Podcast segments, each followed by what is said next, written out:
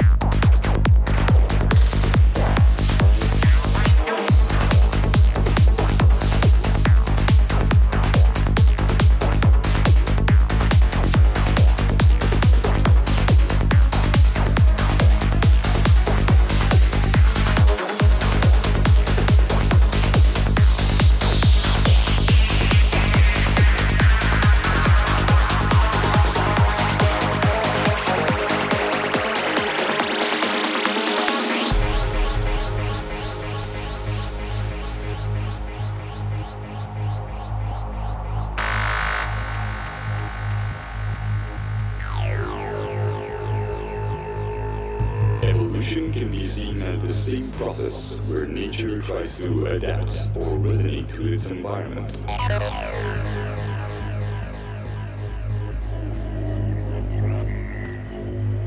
By doing so, it evolved to a point where it became self aware and began to ponder its own existence.